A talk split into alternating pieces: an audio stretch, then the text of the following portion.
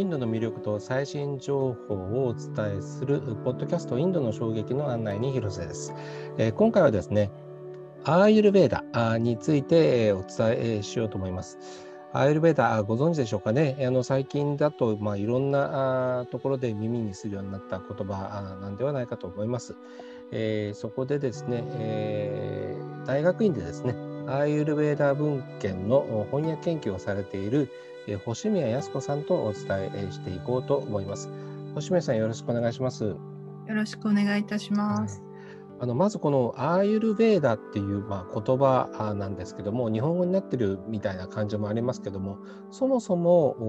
この言葉の意味どういうことなんでしょうか？はい、えーと、アーユルベーダっていうのはえアーユス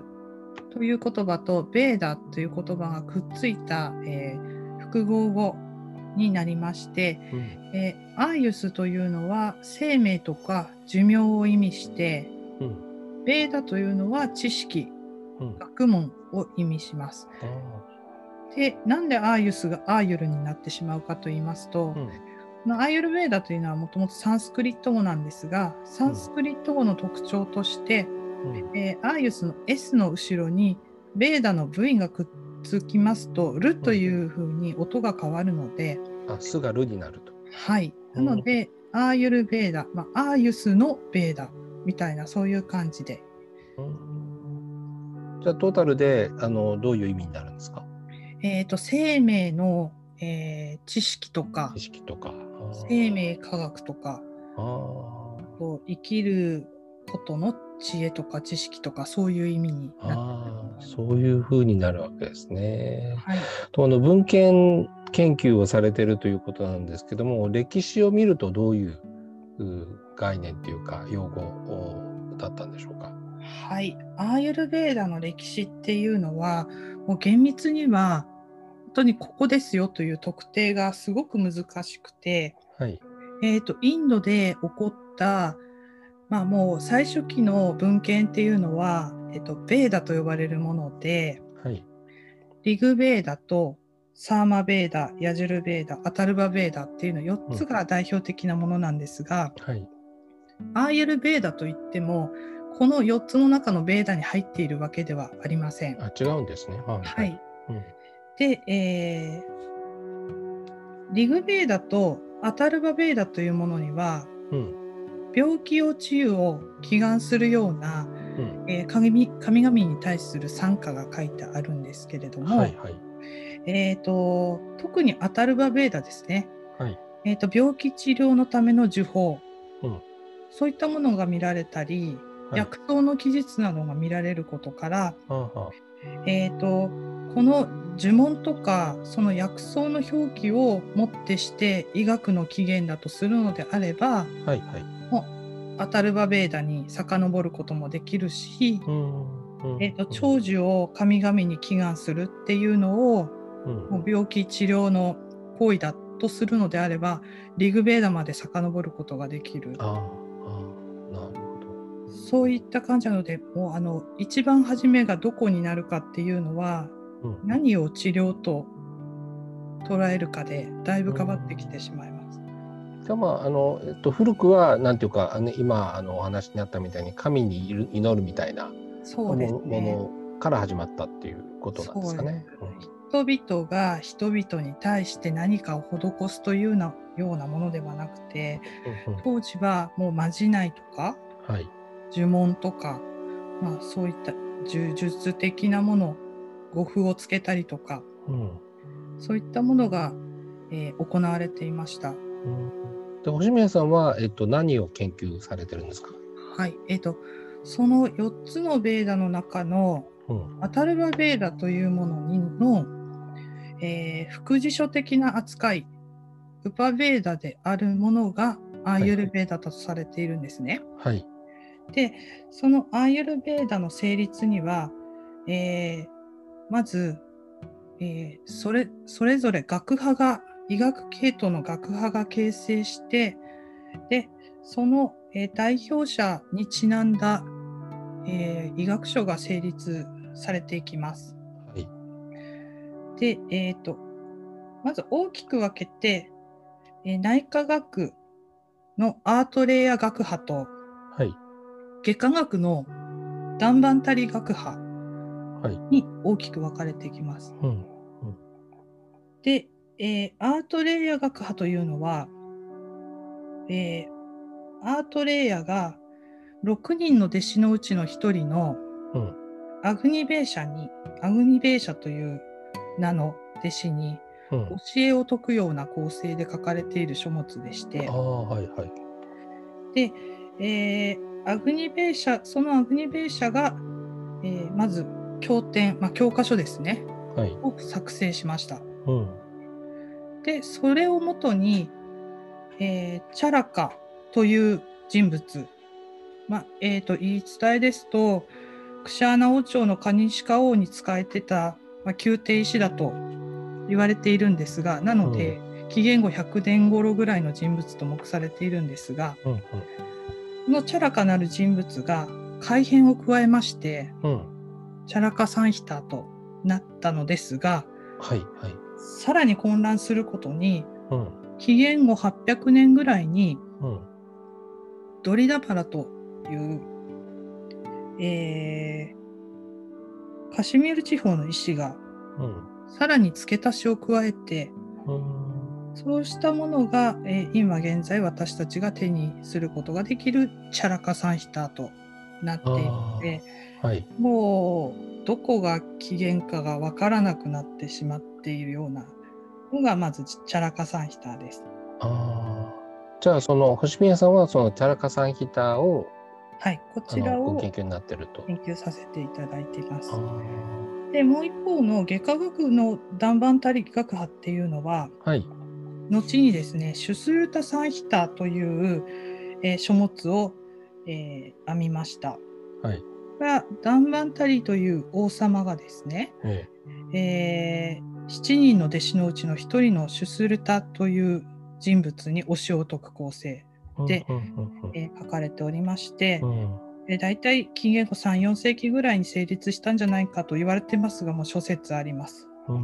で、えー、主に外科手術、まあ、戦闘で、えー、怪我をした、あまあ、はい、あのそうですね、あのクシャトリアの治療に当たったりとか、はい、当時はいろいろあったんでしょうね。そうですね、矢尻、うん、あの矢の先端が、えー、皮膚に食い込んだのをどうやって取るかとか、うんうん、そういった治療法が書かれていますね。うん、でこの2つが、えーまあ、二大古典医学書と呼ばれるんですが、うん、この2つを、まあ、統合したような形でで出来上がったのがアシュターンガフリダヤサンヒタというものを、うん、えー、バークバダという人物が、うん、えー、作ら作ったと伝えられています。そのアイルベーダーにこうこう理論みたいなのがあるんですか？えっ、とアイルベーダーは、えっ、ー、と一番、えー、有名な理論は鳥同社理論と言いまして、はい、鳥は、えー、3つを意味します。3つの動作の理論とでも言いましょうか。で、動作というのは、まあ、病気の毒素とか、まあ、元になるものとか、血管とか、まあ、汚れとか、そういう意味があって、うん、悪いものですね。悪いものですね。うん、で、アーユルベーダでは、まあ、身体をも身体のも持っているこの基本的な動作がバランスを崩した時に病気が発生するという考え方をしていって、はいえー、この3つの平衡を保つことが、まあ、健康維持と捉えているような。ああ、3つ知りたくなりますね。えっ、ー、と、どうしたえっ、ー、と、順番に言いますと、はい。えー、バータとピッタとカパの3種類。はい。で、バータというのは、えーまあ、日本語に翻訳しますと風を意味しまして、はいうんえー、体の中では循環するものに関係すると言われています。あ風ですからね、うん、はい。循環器系統とか神経系とか、うん、あとはまあお通じの排泄とか、うん、そういったものに関わります。で、ピッタは、まあ、火とも訳されたり、まあ、古くは単純などと訳されていまして、主に熱の性質を持っているので消化器系の、はい、えー、食べ物が消化して、えー、物質が代謝するようなそういった、えー、動きに関係してまして主に消化器系の病気に関わってくる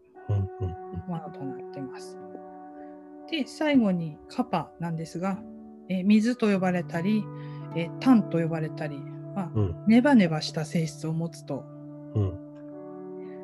えー、それで、えー、体の分泌液とか水分代謝などに関わってくる。ので泌尿器系とかあるいは呼吸器系、まあ、痰ですからね。なので気管支喘息とか、はい、あとはまあむくみとか、そういったものに関係すると言われています。なるほど。なんかアイルウェダっていうとこう、えーと、デトックスみたいなちょっとイメージもあるんですけど、はい、そういう感じなんですか？えーと、鳥同社と並んで、えーまあ、アイユルベーダのも根本的な理論っていうのが予防医学で正しい生活、はい、食事で、えー、患者自身の体力回復を図るっていう意味では、えー、えー、老廃物の排泄というのもすごく、えー、重要な意味をなしてきます。うん、で、えー、その、えー、老廃物を出すというので、えー、あのアイユルベーダやってらっしゃる方結構割とあのこれが代表的なものだっておっしゃる方もあのインドの方なんかはまずパンチャカルマというあの言葉を発する方が多いですね。あはい、でこのパンチャカルマっていうのがその汚染物質となった同社を排出するというための浄化法なんですけれども、はいはい、まず口から吐き出すサイト法、うん、あと下から出す再下法ですね。再何ですか？再下法。下はい、うん。下剤で出しちゃう。うんうん、であとは、えっと、お尻の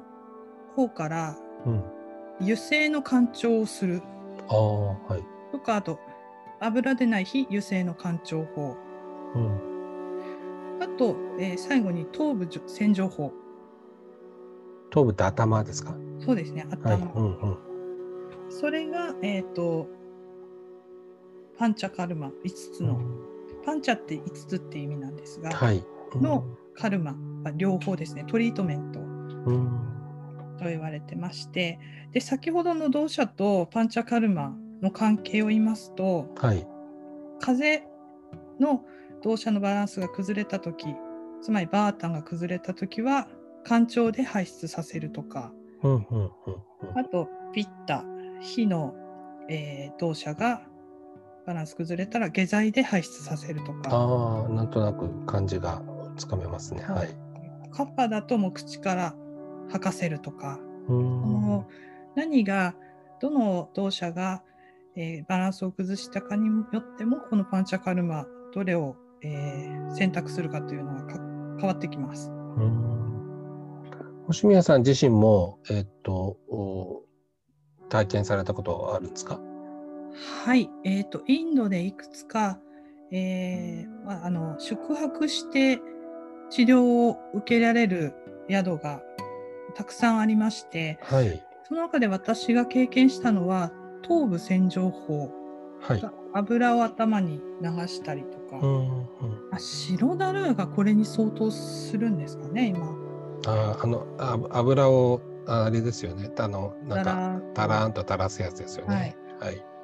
あれとかあとはパンチャカルマではないんですがあのマッサージ法でアビアンが油をつけて体をこうマッサージして、はい。えー、リンパとか刺激したりとか、はい、むくみをちょっと